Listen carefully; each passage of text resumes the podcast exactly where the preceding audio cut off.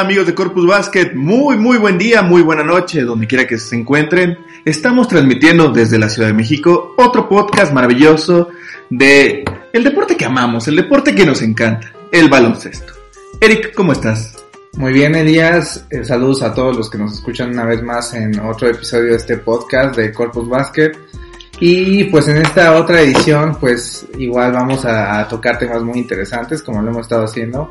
Y tal cual como lo prometimos, pues ya otra vez eh, estamos lanzando contenido más seguido de este, de este podcast. Un podcast semanal. Trataremos de que sea pues jueves, viernes. La verdad es que no tenemos un día fijo, pero estamos aquí, estamos presentes y les traemos un tema interesante, un tema diferente. Eh, han acontecido varias cosas en, en la NBA, pero creemos importante hablarles de algo que pues nos tiene como curiosos, ¿no? Que es de los jugadores más infravalorados y los jugadores más sobrevalorados. Tenemos una lista de jugadores, aproximadamente de entre 8 y 9 jugadores por cada, por cada sección. Vamos a hablar de ellos y pues vamos a decir no, las razones por las que creemos que son jugadores, no sé, infravalorados o sobrevalorados, ¿no, Eric? Sí, este es un tema muy interesante, sobre todo porque pues, este tipo de cosas siempre salen en las discusiones, ¿no? De entre fanáticos, entre analistas, siempre está la discusión respecto a qué jugador es bueno, qué jugador es malo, y siempre se cuela a la discusión este tema de los jugadores infravalorados, sobrevalorados, muchas veces que justo es lo que platicaba con Elías, esto muchas veces se reduce Claro. a temas contractuales, pero creo que la idea de, de esta lista que tenemos es tanto a un poco mezclar el tema contractual, también pues los temas de- de- del desempeño, ¿no? Que tienen los Claro. jugadores para sus respectivos equipos. Y pues creo que valdría la pena empezar con los infravalorados, ¿no? Sí, yo creo que vamos a ver la lista de jugadores infravalorados. Vamos a hablar uno por uno. Que no, que no hay como tal una, un orden, ¿eh? O sea, la, la lista no, no tiene, no es un ranking, pues, o sea, no están enumerados de, del- de, de alguna forma para, pues, que, que demostremos como quién es más, quién es menos. Sí, claro. Simplemente son, son opiniones así generales, pero pues ya cada quien haga su lista, ¿no? Sí, exacto. Muy, muy válido también. Y usted, ¿sabes qué? Nosotros no, no, no- a mí no me parece esta lista que están dando ustedes. Por favor, háganos llegar su lista en los comentarios de eh, en Instagram, en, en Facebook, mándenos mensaje, tienen el WhatsApp también de, de, de Corpus Basket, entonces, pues es muy válido. O sea, a lo mejor decimos una locura o... También a lo mejor estamos este, diciendo una, una tontería, ¿no? Pero también se vale, ¿no? También se vale que ustedes participen y es lo que queremos, que se enganchen, que entren en la conversación con nosotros y pues nada, Eric, empecemos. Empecemos pues. El primer jugador, el primer jugador, Bradley Bill. Bradley Bill el año pasado ni siquiera fue convocado a el juego de estrellas de la NBA. Incluso tuvo menos votos que varios jugadores, este, y yo creo que Bradley Bill ha hecho una carrera impresionante. Él es el alma de, de- el, el alma de los Wizards. Eh, de hecho, pues prefirieron a él, a John Wall, para crear un equipo franquicia, ¿no? Armaron sobre Bradley Bill un equipo. El día de hoy, eh, hoy eh, 6 de enero, anotó 60 puntos contra... eh, ¿qué, qué equipo era, Eric? ¿Recuerdas? Los Sixers. Contra los Sixers. Entonces, yo creo que Bradley Bill está en esta lista porque realmente la NBA, bueno, la NBA, el mundo, pues, alrededor de él, incluso los aficionados, no valoran completamente a este jugador. Sí, ¿No creo- crees, sí, creo que Bradley Bill, sin lugar a dudas, es de los jugadores más infravalorados. Eh, creo que mucho se debe a el, des- el desempeño que ha tenido los Wizards como equipo, que no es un equipo que... O sea, esta- es un equipo que ha peleado por un lugar en playoffs, pero siempre o se queda fuera o sale en primera ronda. Realmente no, no se han logrado consolidar como equipo, ¿no? Pero individualmente, ya hablando como tal de Bradley Bill, creo que es indudable el impacto que ha tenido. Claro. Eh, no olvidemos que Bradley Bill fue el jugador, el segundo jugador con más puntos promediados por partido la temporada pasada, justo atrás de James Harden, ¿no? Que James Claro. Harden fue un jugador candidato a MVP. Entonces, más o menos para medir el reconocimiento que tiene Harden en comparación al re- el reconocimiento que tiene Bill, es muy, muy grande la diferencia, ¿no? Y justo también una de las razones que más lo pone en esta lista es lo que mencionaba Elías de que no ha sido seleccionado al, al All-Star la temporada pasada. Claro. Tipo de cosas, ¿no? Son las que, las que te hacen poner a un jugador en una lista como esta. Y aparte esta temporada pues está promediando 30 puntos por partido, 5 rebotes y 4 asistencias. Entonces, ah, no sé, yo creo que Bradley Bill debería tener un lugar en los All-Star, debería estar siempre en los highlights de todo de toda la NBA, pero pues no sé, de alguna forma no es completamente reconocido por la, la afición. Entonces yo creo que Bradley Bill sería el primero en la lista, ¿no? Sí, sí, sí. Yo, yo agregaría a otro, ya siguiendo con la lista, creo que otro de los jugadores que definitivamente también es muy infravalorado, me gustaría hablar de Andre Drummond. Andre Drummond. Okay. Eh, recordemos, Andre Drummond se ha ido al All-Star, pero es un jugador que siempre va al All-Star como última opción para los rosters. Eh, claro. y, y, ya Andre Drummond lleva varias temporadas liderando la NBA en rebotes. Claro.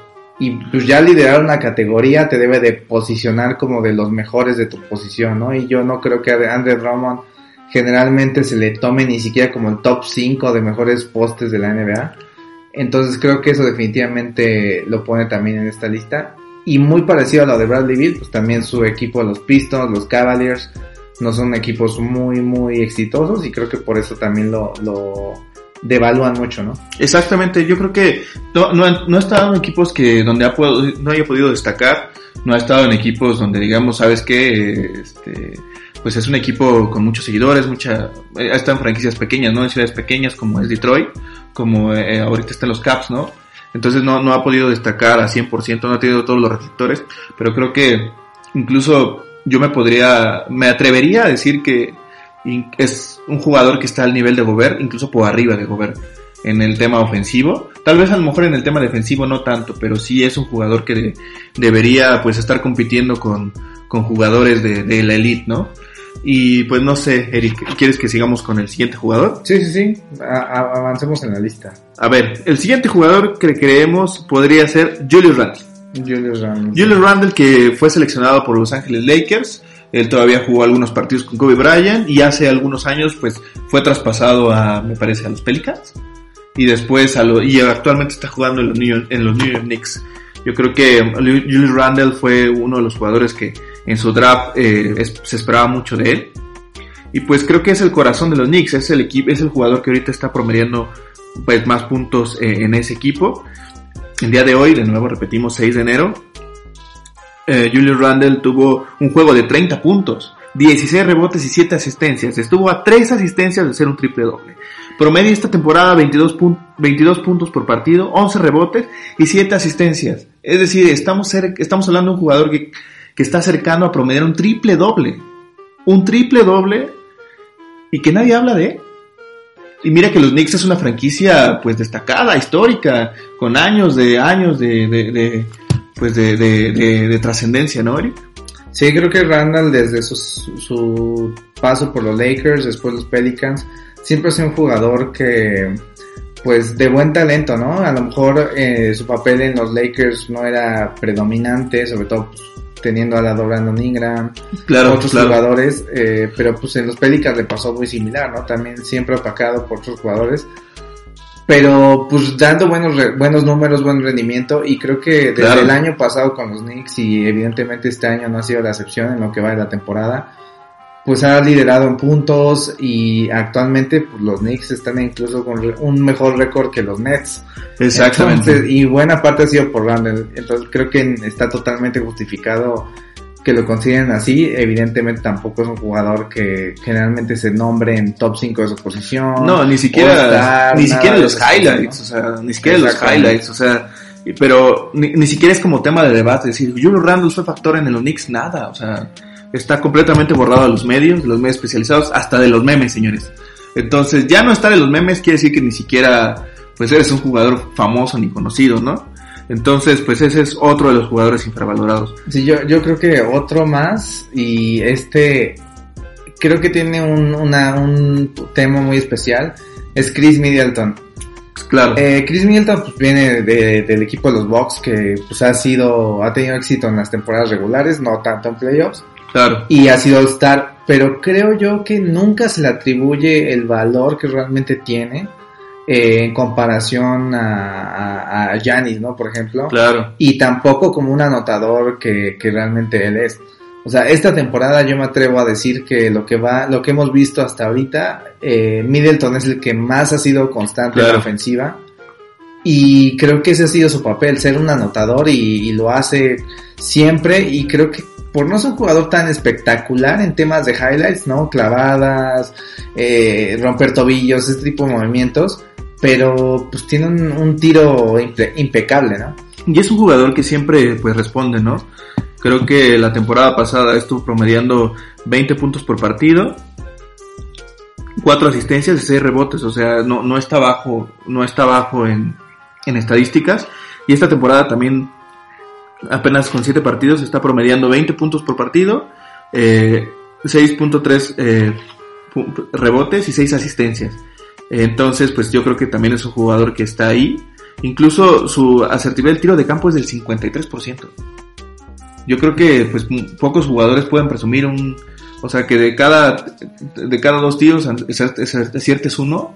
Yo creo que Chris Middleton también pues está súper infravalorado y aparte, bueno, al menos este año se le reconoció a, a- con un buen contrato, ¿no, Eric? Sí, sí, sí, al menos lo... O sea, ya, no, ya tiene más un reconocimiento dentro de la NBA, pero creo que Él, él sí, él sí ha sido star y él tiene un contrato Sí, de sí, 5 sí ha años. sido star y todo, pero creo que más bien eh, justo lo que justo lo que decía, ¿no? El tema de que creo que el éxito de los Bucks nunca se le atribuye parte a él, creo que se Claro. reduce siempre a Giannis Claro. y yo creo que Chris Middleton tiene mucho mucho que influir en todo esto también. Sí, y Chris Middleton tiene un contrato de 5 años por 178 millones. Entonces, que, que logró el- en la temporada pasada, 2009, 2019 a 2020. Entonces, creo que Chris Middleton este, es, cumpli- es un jugador cumplidor, es un jugador con muy buen porcentaje de tiro, pero pues la verdad es que está borradísimo de, de ser de los jugadores más, más populares o más valorados, ¿no? Otro de los jugadores, Eric, yo creo que sería CJ McCollum. Sí. CJ McCollum de los Portland Blazers es, si bien a veces suele ser un jugador inconstante, yo creo que es un jugador que siempre, siempre, siempre destaca de alguna forma, ¿no, Eric? Sí, sí, McCollum es, yo creo que junto con Damian Lillard, de las mejores duplas de, de guardias en la NBA y de las mejores duplas de anotadores en la NBA. Claro. Y pues no sería una dupla si CJ McCollum no hiciera su parte. Creo que es también un jugador que muy opacado por Damian Lillard y pasa muy similar a lo que sucede con, con Chris Middleton, pero Claro. pues, CJ McCollum ha tenido partidos de más de 40 puntos, de más de 50 puntos, es un jugador que tiene muchísimas habilidades, eh, incluso pues al ver los juegos eh, tiene un repertorio ofensivo muy, muy, muy claro, grande. Claro, claro.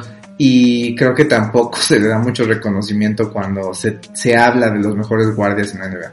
Sí, y esta temporada casi está promediando 30 puntos por partido. O sea, a pesar de que son 7 juegos, promediar ya 30 puntos por, casi 27.7 puntos por partido, pues es una buena estadística, ¿no? Igual, yo creo que también lo mismo, pasa lo mismo que con Chris Middleton. Eh, todo el mundo se enfoca en Damien Lillard, todo el mundo se enfoca en, en los buenos juegos de, de- del, número cero, ¿no? Del Dame Time, pero nadie se acuerda a veces de que CJ McCollum también está presente, también cuando Portland no tiene un jugador clave, pues está CJ ahí, ¿no? Y aparte él es un jugador que se lesiona muy poco, ¿no? Muy pocas veces hemos hablado de un jugador que, que esté tan constante y que se lesione tan poco en un equipo. Yo creo que no ha tenido la oportunidad de decir o parecer jugador franquicia, pero sin duda lo es. Y sin duda con Damian Lillard, por eso Portland está- ha llegado a lugares eh, lejos, ¿no? En los playoffs. Sí, sí, creo que, creo que también, como, lo, como lo dijimos, pasa muy similar a, a lo de Middleton. Middleton, claro. Y creo que ya ahora más bien sería hablar de algunos jugadores que creo que tienen un papel importante en sus equipos. No son las estrellas y quizás Claro. ni siquiera sean en algunos casos eh, tampoco All Stars ni nada, ¿no? Pero creo que sí, sí siempre se les demerita mucho. Y uno de ellos, y que es uno de los favoritos de Elías, Claro, claro. Goran Dragic, que creo que El dragón. sin él no hubiera llegado a las finales y se vio que lo necesitaron ya El estando dragón. ahí. Entonces creo que es otro de esos Claro. jugadores, ¿no? Que creo que nunca se le considera de bote pronto como la primera opción ofensiva.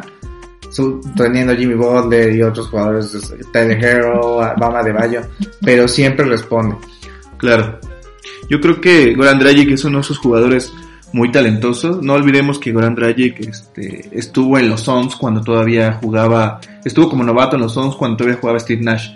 Pudo aprender, de, pudo aprender, a lo mejor pudo ver movimientos de Steve Nash, convivir con él, seguramente se le pegó algo, algo de, ese jugador, ¿no? Eh, yo creo que los, el Miami Heat lo extrañó demasiado, demasiado en, la, eh, en las finales de la NBA contra, contra los Lakers. pues de hecho, era el jugador que estaba metiendo más puntos en los playoffs. Era, era, era, el líder de puntos del Miami Heat. Entonces, yo creo que perder a Dragic fue fuerte. Sí. Eh, el mismo Dwayne Wade, que jugó con él varios años en, Miami, dijo que era un jugador, que era un genio. O sea, el mismo Wade decía que era un genio y que había valorado mucho que agregaran al equipo a, a Goran Dragic. Y creo que Jimmy Butler ha hecho una conexión con él maravillosa. Siempre se ha dicho que Jimmy Butler es un jugador pues que deshace vestidores, sí, conflictivo. Sí, sí. Y pues vemos que él con Goran Dragic van, pare, parecen un y mugre, ¿no? Papá, papá Katsu. Sí, que, que quisimos exagerar esta lista un poco, pero ya forzando, bueno, no forzando el argumento, pero a lo mejor entrando ya en más eh, conflicto y, y, cosas por Jimmy Butler, yo creo que también es un jugador infravalorado. ¿no? Sí, también. Sí, sí, bueno, podemos hablar de, de, él también. Pero bueno, eh, ya digo, era más hablar de Dragic, pero pues ya saliendo a la conversación pues sí. también creo que le aplica, ¿no? Para cerrar el tema de Dragic, yo creo que Dragic es un jugadorazo. Él ha sido el mentor de, eh, de, de, él ha sido el mentor de varios jugadores. Luka Doncic lo admira muchísimo. Creo que Luka Doncic siempre dice que él, él aprendió mucho cuando estuvieron juntos en la Eurocopa de 2017. Eurocopa que ganó Eslovenia a España. Y que Goran Dragic fue MVP de ese torneo, señores. O sea, no es sí, un jugador sí. menor. Sí, no. Entonces, por un, por un tiempo se le nombró mejor jugador de Europa. Sí. Por encima de Tony Parker. Sí, señores, es un jugador infravalorado. Sí, sin duda. Y Digo, ya para hablar ahora de los sobrevalorados. ¿O ahí vamos a entrar al tema de Jimmy Butler, Eric? No, yo creo que Jimmy Butler, este, ya con eso que dijimos está claro también. Eh, Pero, mira, yo creo que con menciones especiales, okay. podríamos decir algunos. A lo mejor ya no entrar tanto, pero pues, también son jugadores que creo que han dado de qué hablar y, okay, y tienen, tienen mucha capacidad en la NBA, ¿no? Yo creo que uno de ellos sería Zach Lavin. Claro. Que claro. pues igual, ¿no? Los Bulls nunca son un equipo, bueno, recientemente no son un equipo relevante ya. Sí, no, se nos iban a venir encima con ese comentario, Eri. pero, pero sin duda ha hecho su parte, ¿no? O sea, ha demostrado que no es solo clavadas, slam dunk y demás. Y ha hecho muy buen papel. Y pues, digo, otro que podría ser mención, eh, para, para nada más decirlo, Seth Curry, que pues desde los Mavericks buenos, buenas, buena temporada y ahorita con los Sixers era una de las cosas que más necesitaba Filadelfia, ¿no? Sí, que, que, necesitaban un... Los Sixers necesitaban un movedor anotador, porque en su momento tenían a, a TJ, ah, ¿cómo se llamaba? Uh, a TJ McConnell. TJ McConnell, que ahorita está en, en, en, los Pacers, y en su momento tuvieron a Sergio Rodríguez, que ya no siguió el proceso de... Pues este proceso de transformación, ¿no? Y también tenían a Michael Fultz, ¿no? Sí, Markel Fultz. Que nunca le tuvieron confianza y que por cierto se lesionó y quema la pata. Eh, entonces yo creo que eh, Seth Curry ahorita está siendo un jugador clave en los Sixers y pues creo que eh, el buen Doc Rivers está explotándolo como, como debe ser, ¿no, Eric? Sí, sí, sí. Y ya nada más para cerrar la lista, yo diría Colin Sexton de los Cavaliers. Uh, bla, Spencer Dinwiddie de los Nets. Y digo, también jugadores muy importantes para sus franquicias. Colin Sexton, jugador más mejorado de esta temporada. Sí, lo echaron aquí primero. Es, es, muy probable, la verdad, para cómo está jugando con los Cavs, promediando más de 20 puntos claro por sí. juego. Claro que sí. Y teniendo a los Cavs relevantes en lo que en el inicio de temporada, muy, muy, muy importante. Y pues Spencer Dinwiddie, la temporada pasada, si bien los Nets fueron eliminados muy pronto, pero sin Kyrie Irving, sin Kevin Durant, él fue el que lideró esa ofensiva de los Nets para posicionarlos, ¿no? Exactamente. Y pues ya, y obviamente esta temporada que está lesionado lo van a extrañar muchísimo los Nets. Ya se está viendo cuánto lo extrañan. Sí, no, demasiado. Pero bueno, ya para pasar a la siguiente lista, que es de los jugadores más sobrevalorados. El jugador favorito de, a, a, de, de los niños. Aquí voy a dejar que Elías se desplaye de manera libre respecto a un jugador en particular. De, y, y creo que creo que él ya sabe bien de quién habla. Vamos a hablar de el hombre al que Shaq últimamente le puso la polémica. Eh, vamos a hablar de Rudy Gobert. Dos veces mejor defensivo de, pues, de la NBA, ¿no? Pero que, pues, a, por ejemplo, a muchos jugadores no los termina de convencer. A muchos periodistas dicen, ¿qué onda, no? Recordar que le dieron recientemente un contrato de 200 millones de dólares por 5 años. ¿Escucharon bien, amigos? 200 millones de dólares por 5 años. ¿Qué harían ustedes con 200 millones de dólares? Promediando apenas 11 puntos por partido. Esa es la pregunta que Shaquille O'Neal eh, recién hizo. Y hizo un comentario diciendo que pues los niños admirarían mucho, ¿no? A, a Rudy Gobert, que él era la inspiración de todos los niños porque pues con tan poco juego y ganando tanto dinero, pues pues no sé, ¿no? El mismo Rudy Gobert ya contestó, ¿no? Casi, casi que los perros ladren, ¿no? Que, que, que, digan lo que quieran, pero pues mis 200 millones ya están en mi bolsa, ¿no? Sí, sí, sí. Yo creo que Rudy Gobert, yo creo que sí es un buen jugador, es un buen defensivo, es un hombre que puede ser franquicia, pero para pagarle 200 millones, yo sé, Eric, que no todo el desempeño de los jugadores debe de medirse en el contrato, pero para mí, Rudy Gobert no valía 200 millones. Yo creo que 100 millones por cinco años. Digo, yo no soy experto, ¿no? Pero eh, en esas cosas, pero híjole, es un gran defensivo, pero pues los puntos mm, me los quedas a deber, ¿no? Ojo que, que justo lo que dijo Elías es importante. O sea, esta lista no es de jugadores que conseguimos malos, al exacto, contrario. Exacto. Son jugadores buenos que simplemente creemos que pues los medios y demás los han inflado más allá de lo que realmente claro, Claro. Y el caso de Rudy Gobert, pues es, es, es muy ejemplificativo de lo que decía de que, pues muchas veces el contrato también influye. Y pues sí, yo creo que no, no era para pagarle esa cantidad. Yo al contrario de Elías, yo sí creo que es un jugador muy bueno, pero que nunca en la vida va a ser el jugador franquicia de ningún equipo. Es más, claro. no lo es ni con Utah, es Donovan Mitchell y creo que, pues sí, o sea, es un jugador bueno, defensivo del año dos veces, pero eh, pues no creo que siquiera lo podrían considerar como top 3 de, de postes. Es más, yo tenía mis dudas para ponerlo en un top 5. Mm, híjole, no sé, yo en top 5 sí, ¿eh? Entonces, yo creo que por eso también merece este lugar, ¿no? Pero ya habiendo dejado a Elías desplayarse con el oh, tema de oh, Rodrigo. Ahora es momento que tú te explayes, Es momento que dejes salir. Mira, mira, realmente no tengo algo en particular eh, o sea, así como tú respecto a Gobert de alguno de estos de la lista. Pero mira, otro que yo creo que está aquí por, por la decadencia ya de su carrera es Blake Griffin. Claro. Blake Griffin, pues muchos lo recordarán por sus días en los Clippers y qué bueno porque fue su mejor paso de la NBA.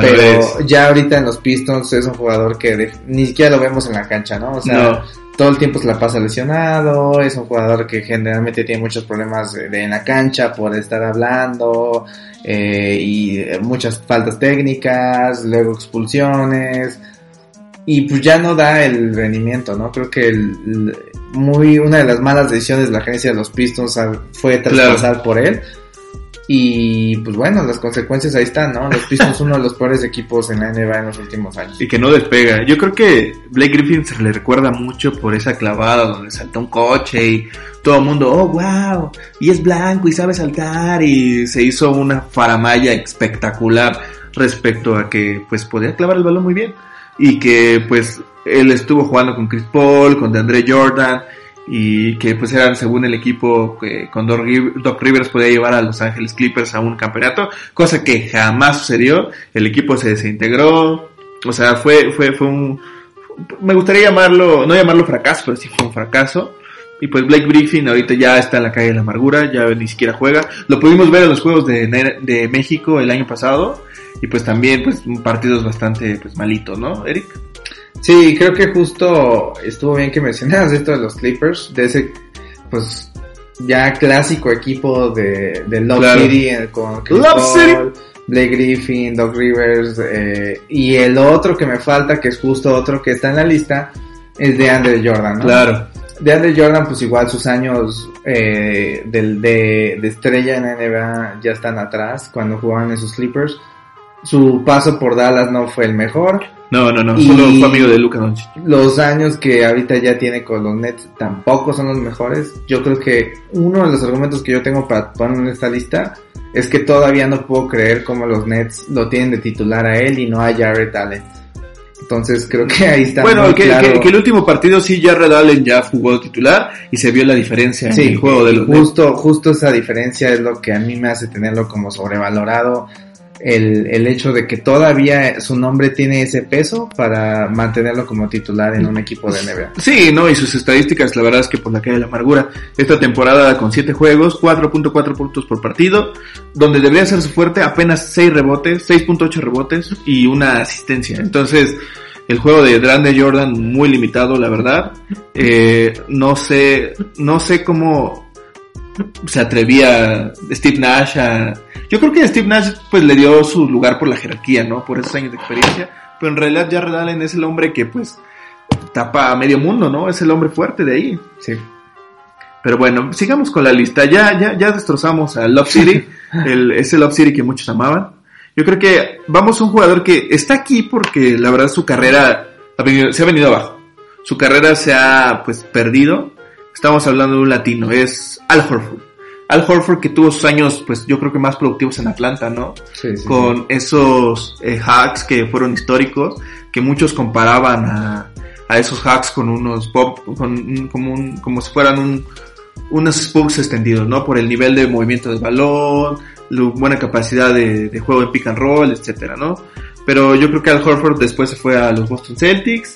La verdad es que muy poco aportó y actualmente pues este eh, estuvo también estuvo en los Sixers, ¿no? Que pues tampoco aportó mucho y ahorita dónde está Eric? Ahorita juegan el Thunder, recordemos que pues, su papel sumamente Claro. disminuido en los Sixers, ¿no?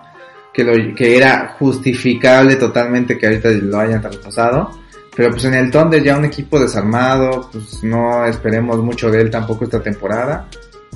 Y creo Claro. que justo, justo el Horford también está en esta lista por el tema del contrato, este contrato que le dio Filadelfia la temporada pasada Sí, sí, claro. y que ahorita está pagando el Thunder, pues es, es, es muy elevado en comparación de lo de su producción, ¿no? Sí, apenas, Y- apenas eh, 9 puntos por partido esta temporada. La, la temporada pasada 11 puntos. La antepasada 13 puntos. O sea, creo que cuando más, eh, cuando más puntos anotó fue en 2013 con Atlanta. 18 puntos por partido, de ahí para abajo. Sí, entonces creo que creo que Al Horford justo por eso está en la lista, ¿no? Ya no es un jugador, creo yo, en lo que una franquicia se pueda basar. Es un jugador que, pues ya, un jugador de rol, ¿no? Y tener un jugador de rol a ese precio. Sí, 4 años, 109, mi- 109, mi- 109 millones de dólares. Un robo. Eh, Quiero ir, quiero ir, quiero abrir la sección. Quiero, quiero inaugurar una sección. Una nueva sección donde queramos ir a saludar al- a la gente. Eh, cada, cada, cada podcast saludamos a una gente. Este, este, este podcast queremos saludar a la gente de Al Horford. Queremos ir a estrechar su mano. Queremos que él negocie nuestros próximos contratos con marcas y patrocinios que quieran venir a promocionarse aquí al blog. Entonces, creemos que esta sección va a ser muy, muy, muy, muy buena. Y eh, a ver si algún día hablamos de los agentes, ¿no? Que, que están manejando estos jugadores. De, de los agentes y los contratos. Eh, efectivamente. Bueno, Y mira, otro, otro, estos dos jugadores que vienen, creo que son muy polémicos porque son considerados estrellas en la NBA. Son jugadores de, de considerados All-Star, pero creo yo que sí están medio inflados. excelente, digamos. Mira, el primero es Paul George. Tú lo odias. Mira, yo no odio a Paul George como tal, pero sí tengo mis opiniones, ¿no? Creo Claro. que, creo que es un jugador que habla demasiado y, y muchas veces no respalda eso que dice. Sobre todo los playoffs pasados, ¿no? Y, y esa polémica declaración que hizo esta temporada de que le debía un campeonato a, a la ciudad de Los Ángeles. Todas esas cosas creo que, creo que hacen que Paul George y sobre todo la temporada pasada que se vio mal en playoffs, Claro, claro. y su poca consistencia. Pandemic P. recordemos este partido contra los Mavericks donde pues rompieron prácticamente el récord de más diferencia de puntos. Ah, esta temporada sí. Paul George pues, fue muy muy mal ese partido. Entonces creo que para tenerlo en el estatus de estrella de NBA, no, yo creo que ya no queda ahí. No, no, no, no, no. Entonces, eh, pues habrá que ver, ¿no? Ojalá me, me haga tragarme mis palabras al final de la temporada. Esperemos que sí. Pero sí, esa es mi opinión respecto a Paul George y por qué debería estar acá en esta lista. Pues otro jugador que también podríamos hablar es Mills Turner, ¿no? Mills Turner que pues está en los Pacers, ¿no? Que tiene un pues eh, ah, no sé, En su momento, en su momento se le consideró un jugador súper defensivo, un jugador que pues, podría garantizar partidos, pero la verdad es que de él muy poco, ¿eh? Tiene un contrato de 80 millones por 4 años. Nada más, nada más. Si quieres con 80 millones, cuéntame. Y sus estadísticas, pues la verdad, pues, ah, apenas 13 puntos por partido esta temporada, la temporada pasada 12 puntos por partido, y donde es fuerte, porque él es un poste, ¿no? Hablemos a la gente que él es un centro, donde debería ser su fuerte apenas 6 puntos por partido. Entonces, señores, no sé, Turner siempre, incluso los mismos fanáticos de los Pacers, lo, no, no, no lo valoran tanto. De hecho, pues, creen que, pues, deberían cambiarlo de la primera oportunidad. Siempre que se habla de, de traspasos, se piensa que, o sea, se habla de traspasos en los Pacers, los Pacers quieren, eh, o bueno, los aficionados piden que Milton se vaya, pero muy, muy, muy lejos. Sí, Miles creo que, creo que ya bajó su nivel y creo que justo le harían un favor los Pacers al cambiarlo. Creo que claro. ya ni siquiera se ve cómodo jugando en Indiana. Y más con todos estos rumores todos los años de que ya lo cambien, de los fans siempre está como a debate si va a seguir con Indiana. Muchos incluso preferían que se fuera Mike Turner a que se fuera Víctor Oladipo. Entonces, creo que sí es un jugador que, para como estaba considerado incluso en la selección de Estados Unidos, eh, de los mejores postes de la NBA, pues creo que ya nada sí, que Sí, sí, fue, todavía fue al Mundial el año pasado y no hizo nada. Y, y por ejemplo, yo otro de los que les decía de que son considerados estrellas, pero que también muy polémico, es Ben Simmons. Ben Simmons, claro. Ben Simmons creo que es un jugador, si bien todavía muy joven, ¿no? O sea, no hay que olvidar que pues, no es un jugador que tenga tantos años en la liga. Pero pues ya tiene sus selecciones de All-Star, recordemos que fue el novato del año. Claro, claro. Creo que siempre está el punto de comparación entre Ben Simmons, Jason Tatum y Donovan Mitchell. Claro. Y ya cuando lo pones a la par de esos jugadores con los cuales entró en, eh, a la NBA en el mismo draft, creo que sí, sí, sí es como esa sensación de que pues lo están sobrevalorando, ¿no? O sea, sus números no son nada que ver los de Jason Taylor, los de Donovan Mitchell. Es más, la figura del equipo no es él, es, Joel Embiid. Claro. Y si bien sí es un jugador muy bueno a la defensiva, insisto, esta lista no es de jugadores malos. Sí, exacto. Creo yo que sí está sobrevalorado. Mira, las estadísticas de Ben Simmons son las siguientes. Tiene cuatro años en la NBA Primera temporada como novato, 15 puntos por partido, 15.8 puntos por partido, 8 rebotes, 8 asistencias. Estamos hablando que casi un triple doble, ¿no? Las estadísticas podrían ser engañosas en este caso, porque la verdad es que yo nunca he visto a Ben Simmons como un factor. Ah, no sé, tengo sentimientos encontrados, ¿no? Para 2018, 16 puntos por partido, igual 8 rebotes, 7 asistencias. 2019, casi los mismos, los mismos puntos, 16 puntos, 7, 8 rebotes, 8 asistencias. Y esta temporada con 8 juegos jugados, 13 puntos, pues, creo que es su temporada con menos puntos hasta el momento, 9 rebotes y 7 asistencias. Yo creo que es un jugador que pareciese un all around, ¿no? Que puede, te puede defender, te puede eh, asistir, ¿no? Pero no sé, siento que su impacto en los Sixers no es completo, ¿no? Entonces, pues no sé, señores. No sé, señores. Y pues no sé, otro jugador que creemos puede ser, otro jugador que podemos, que, podemos puede ser este, ya para ir cerrando este podcast, este capítulo. Los amados Spurs de Eric, nuestros amados Spurs, tienen a, la Marcus Aldridge, que en su momento fue el líder de los Portland Blazers, que se habló mucho de que pues la Marcus Aldridge iba a llegar a ser un eh, el nuevo jugador, ¿no? La nueva cara de este equipo. Pero pues en realidad pues no ha hecho mucho, ¿no, Eric? Sí, de Marcos Aldridge también esos jugadores que ya entran en la última etapa de su, carrera.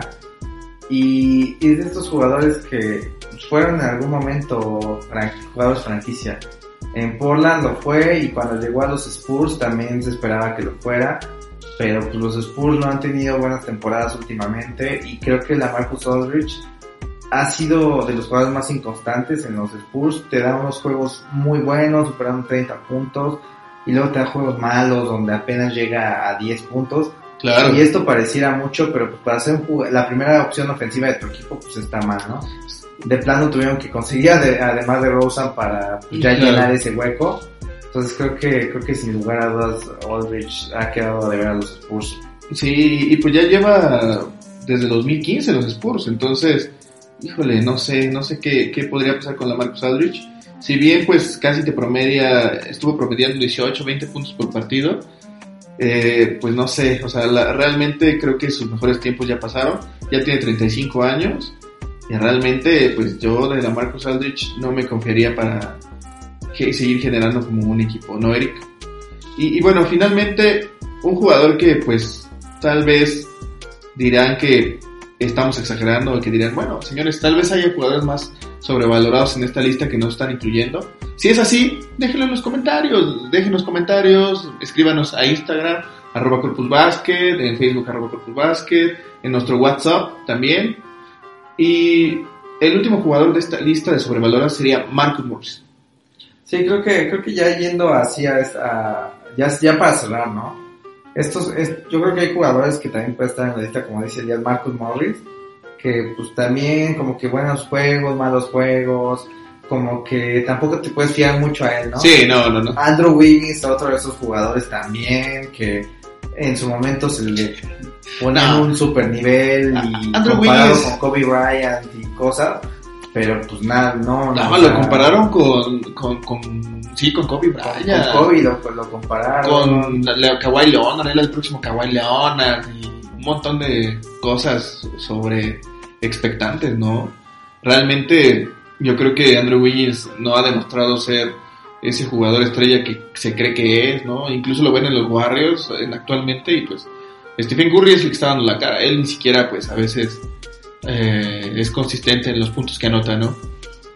Sí, sí, creo que, creo que muchos de esos jugadores son así, ¿no? O sea, porque no tienen mucha eh, consistencia, tienen ciertos, ciertos detalles que, que, hacen estar en esta lista, a pesar de que son nombres que generalmente pues llaman mucho la atención, están siempre, siempre, en los medios y, y, siempre están siendo, siendo muy, muy populares, muy mencionados, ¿no? Pero bueno, creo que, creo que con, con esto pues podemos cerrar este episodio. La verdad, muy dinámico. Creo que también luego hace falta hablar un poco de, de cosas así, ¿no? Sí, de otras cosas, de otras cosas. Resumir los juegos, no nada más pues hablar de cómo van eh, los standings, todo esto. No, no, nada más estudiar a los Knicks, ¿no? Creo que también todo esto está, está bueno. Y pues esperemos les haya gustado esta, esta edición, estos temas. Y, y como mencionaba Elías, ¿no? Como ha mencionado a lo largo del podcast, pues háganos, saber sus listas, eh, sus opiniones, los temas que les gustaría que tocáramos. Eh, Queremos que se integren, que se integren con nosotros, que sean parte de la conversación, que seamos como compas que están hablando de baloncesto, ¿no? Queremos que se unan amigos, por favor, ayúdenos a ayudarnos a estar más en contacto con ustedes, ¿no, Eric? Sí, sí, sí, justo, justo es eso, ¿no? O sea, tratar de integrar más a, la gente que escucha el podcast, a que sean partícipes y que se cree poco a poco una comunidad alrededor de este espacio. Y bueno, finalmente, pues creo que sería todo, amigos. Muchas gracias por escuchar este podcast, agradecer a toda la gente en Latinoamérica, agradecer a, pues, a, todos nuestros amigos que también nos escuchan, cercanos, lejanos, en, en Oaxaca, este, Didi, que nos escucha desde allá, el buen este, Daniel Trujillo aquí en la Ciudad de México, la gente que comentó hoy nuestra historia de, de nuestras historias de Instagram, Raúl Zúñiga, que siempre está muy activo con nosotros. Un saludo Raúl, espero que estés eh, escuchando esto. Ulises Altúzar, que también, eh, Ulises, que también está muy, muy, muy activo siempre. Eh, no sé, el buen Camacho, que también nos comentó el día de hoy este, en, en Instagram. Y no sé, Eric, Sí, pues muchos saludos a todos los que nos siguen, a todos los que escuchan eh, estos podcasts y a la gente que comenta en, los posts, eh, que le da like a las publicaciones, comparte todo. También un abrazo muy especial y pues los invitamos a seguir eh, disfrutando el contenido que publicamos y pues también a, a, que nos compartan sus opiniones y demás, ¿no? Y pues habiendo dicho todo eso, pues los esperamos en la próxima edición de este podcast y en todas nuestras redes sociales y demás canales que tenemos en uso. Finalmente, pues saludos a nuestros, nuestros patrocinadores, Juan, Juan Valdés Gama, que está aquí con nosotros, productor ejecutivo, los pollos espaciales, ¿no? Del buen Paco, eh, también eh, Amar de Fuego, que nuestro amigo Gandhi, ¿no? Y pues a todos los próximos, próximos patrocinadores, ¿no? Así es. Y nos vemos amigos, cuídense.